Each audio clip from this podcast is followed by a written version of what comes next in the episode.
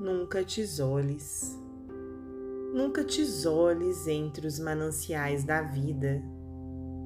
A vida é o eterno bem que nos foi dado, para que multiplicássemos indefinidamente. E a alma que se abandona ao sofrimento ou ao bem-estar é um deserto sem oásis, onde outras almas sentem fome e sede. Multiplicar a vida é amar sem restrições. A flor, a ave, os corações, tudo que nos rodeia. Atenuar a dor alheia, sorrir aos infelizes, bendizer o caminho que nos leva da treva para a luz agradecer a Deus, que é Pai bondoso, o firmamento, o luar, as alvoradas.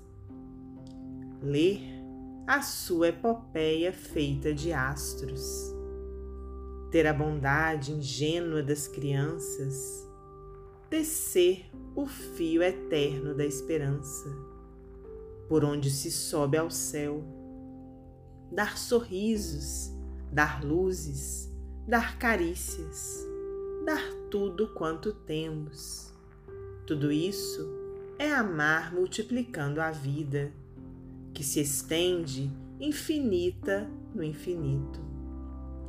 Dar a lição de paciência se sofremos, dar um pouco de gozo se gozamos, e guardamos a semente da vida em leivas verdejantes, e a qual há de nos dar sombras amigas para descansarmos, indumentos de flores perfumosas e frutos aos milhares, para nutrir as nossas alegrias nos jardins estelares.